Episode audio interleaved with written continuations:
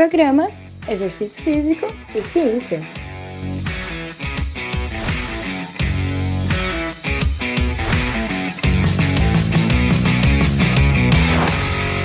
Está começando mais um Exercício Físico e Ciência.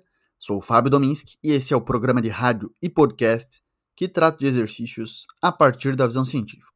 O aquecimento também pode ser visto como uma oportunidade para ensinar ou melhorar certas habilidades ou capacidades. Esse, na minha visão, foi o principal ponto apontado em um texto publicado recentemente na Sports Medicine, uma renomada revista científica, através de um artigo de opinião por pesquisadores brasileiros, revisitando os porquês e comos do aquecimento. Estamos fazendo as perguntas certas? Esse é o título desse texto, desse artigo de opinião lá na Sports Medicine, você encontra a referência desse artigo na descrição desse podcast, pode ler o texto completo.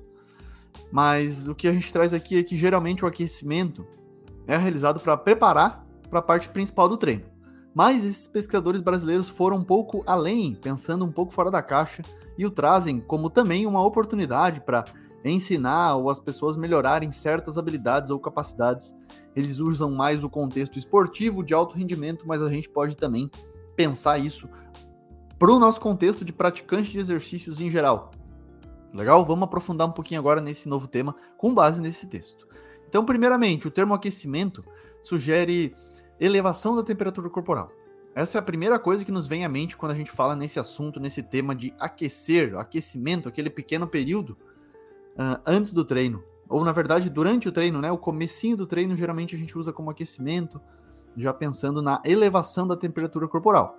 O que por si só não é muito útil para orientar o, o desenho a estrutura de um aquecimento, uma vez que quase qualquer protocolo ativo de aquecimento, de atividade, pode ser utilizado de forma efetiva como aquecimento, como um alongamento dinâmico, a potenciação pós-ativação ou um protocolo multimodal ali variado de exercício.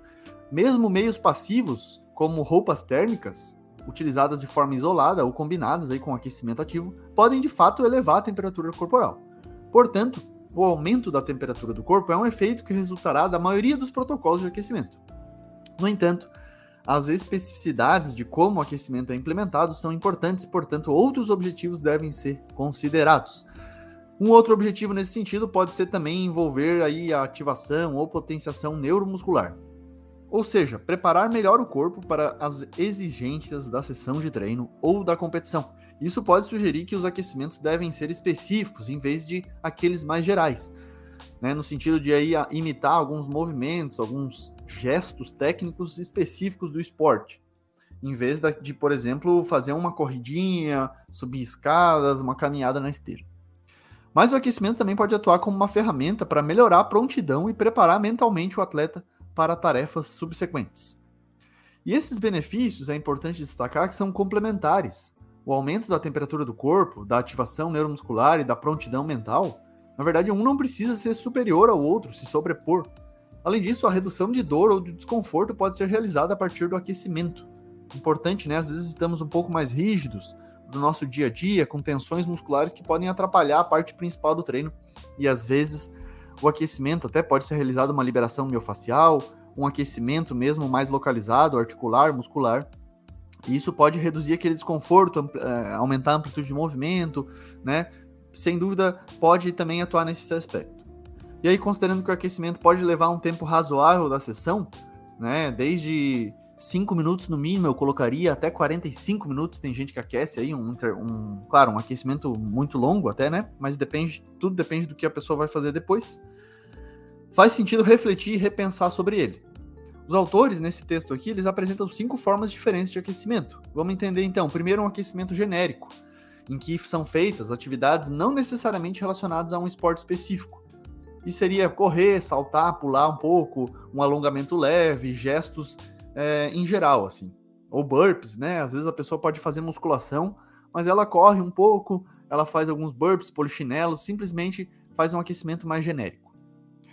O segundo ponto é um aquecimento baseado no condicionamento físico, como o desenvolvimento da força, o treinamento de flexibilidade, né? E isso pode, de novo, incluir um condicionamento físico mais geral, de maneira que não seja relacionado às demandas gerais específicas do esporte, ou um condicionamento físico mais específico, que seria destinado aí a melhorar aspectos de desempenho específicos do esporte. O aquecimento lúdico é uma outra opção, então a diversão, a quebra de rotina, a ludicidade, ele pode ser específico do esporte ou não, né? Basicamente, muitas vezes eu uso esse nas minhas aulas de educação física, né, em que às vezes as pessoas não gostam de fazer exercício, mas um aquecimento lúdico já pode quebrar aquela monotonia, né? Não peço para eles correrem 10 voltas em volta da quadra, mas sim um pega-pega, por exemplo, um pique-bandeira, atividades que a gente está, é, de maneira geral, aquecendo o corpo. É claro, isso não dispensa depois um aquecimento mais específico, que é o quarto até a forma diferente de aquecimento aqui apontado, o aquecimento mais específico do esporte. E tem também o quinto, o aquecimento específico da sessão de treinamento. Né? Então, que seria, por exemplo, uma versão simplificada do primeiro exercício principal da sessão. Né? Uma versão menos intensa, menos complexa daquele exercício alvo, que, por exemplo, sei lá, o agachamento num treino de crossfit. A gente vai treinar ali né, cargas máximas, submáximas do agachamento. A gente pode fazer atividades relacionadas a isso, né? Já querendo também trabalhar a mobilidade de tornozelo, de quadril, né? E ativação de glúteos e, e, e coxas, e, enfim. Né, são, são formas diferentes e, e aí, claro, cabe a individualidade, cabe a especificidade do esporte, o objetivo, da aula, do praticante, são muitas variáveis. Depois dessa classificação, que é trazida aí a partir de até outras referências, os autores trazem uma importante questão, que é um equilíbrio delicado entre fazer o aquecimento e elevar o desempenho ou gerar mais fadiga. É, então, se o aquecimento for muito intenso ou muito longo, pode gerar mais fadiga aguda do que até potencializar o desempenho, ou preparar para o desempenho. Isso pode potencialmente diminuir o desempenho nos primeiros minutos após o aquecimento, ou também o aquecimento pode contribuir para um acúmulo de fadiga que pode piorar na parte final do treino ou competição. Então esse é um grande cuidado, né? Acertar na dose, o que é bastante difícil, claro, mas nem pouco nem muito. É um equilíbrio importante. Então o aquecimento deve frequentemente ter equilíbrio. Se for muito pouco, pode não melhorar o desempenho, se for demais, pode gerar fadiga excessiva. E os, os coaches, os treinadores, os profissionais de educação física devem pensar de maneira cuidadosa sobre a duração, intensidade do aquecimento né, em relação à sequência, à ordem né, e à quantidade, é claro. Agora vem o ponto mais importante na minha visão para os praticantes mais gerais de exercício. O aquecimento pode ser utilizado para desenvolver certas habilidades ou capacidades, tá até nos highlights desse artigo. Então nós, como profissionais, basicamente, a gente negligencia isso, né? A gente usa o aquecimento de forma muito mais mecanizada, voltada a aquecer o corpo mesmo e preparar para a parte principal. Mas por que não não ensinar algo novo para o aluno. Eu acho que esse é um momento legal, né? Claro, há um espaço, né? O, o início da sessão, ele merece atenção. E eu, particularmente, comecei, comecei a usar nos meus aquecimentos é, o aprendizado, o desenvolvimento de mobilidade nova, como abdominais mais complexos no aquecimento. Eu não gosto de fazer abdominal no final. Na verdade, eu nem gosto de fazer abdominal, mas eu acho importante trabalhar o core e aí, exercícios mais complexos no começo da sessão parecem que estão me agradando mais, assim. Né? Já aquece de maneira geral, já ativa o core, sem dúvida vai ser ativado nos outros exercícios. Assim como um pistol, por exemplo, antes do treino de pernas. Eu estou trabalhando equilíbrio, né? E eu estou sendo desafiado por um exercício difícil, estou aprendendo aquilo ali, estou tendo mais domínio, minha percepção de competência pode ir aumentando e eu estou aquecendo de maneira localizada, né, para o treino de pernas. Que aliás eu vou fazer daqui a pouco, daqui a pouco eu tô lá indo fazer um treino de pernas. Então, geralmente faço ali, só para vocês terem ideia do que, que eu faço, o que, que eu tenho feito no treino de pernas. Acabo treinando uma ou duas vezes por semana, né? E aí eu coloco lá um aquecimento mais geral, mas né, não é. Uh, ele é feito aí 10 minutos na bike, geralmente faço bicicleta, que é mais localizado ainda, com um pouco mais de carga no pedal ali, né? Vou caminhando para academia 10 minutos, mas isso nem contaria como aquecimento, na verdade, para mim.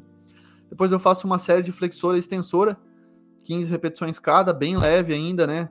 É, realmente não conta como série isso, né? Leve no sentido de baixa intensidade, mas pesado para 15, realmente, né? Tudo certo. Daí eu vou para o agachamento, né? E as variações dele. Agachamento geralmente eu faço na barra livre, 4 de 6. Gosto de pegar uma carga maior no começo, então vou lá e meto 40, 50 de cada lado, tento descer completamente, amplitude boa. De 4 a 6 repetições, 4 séries eu gosto de fazer. No leg press também, 4 de 6 a 8, pesaria também. Eu curto fazer mais no começo do treino aí, mais pesado mesmo, né? Utilizando aquela estratégia de inclinação reversa do exercício. Aí eu faço o terceiro exercício ainda multiarticular, né? Então dou prioridade para os multiarticulares primeiro.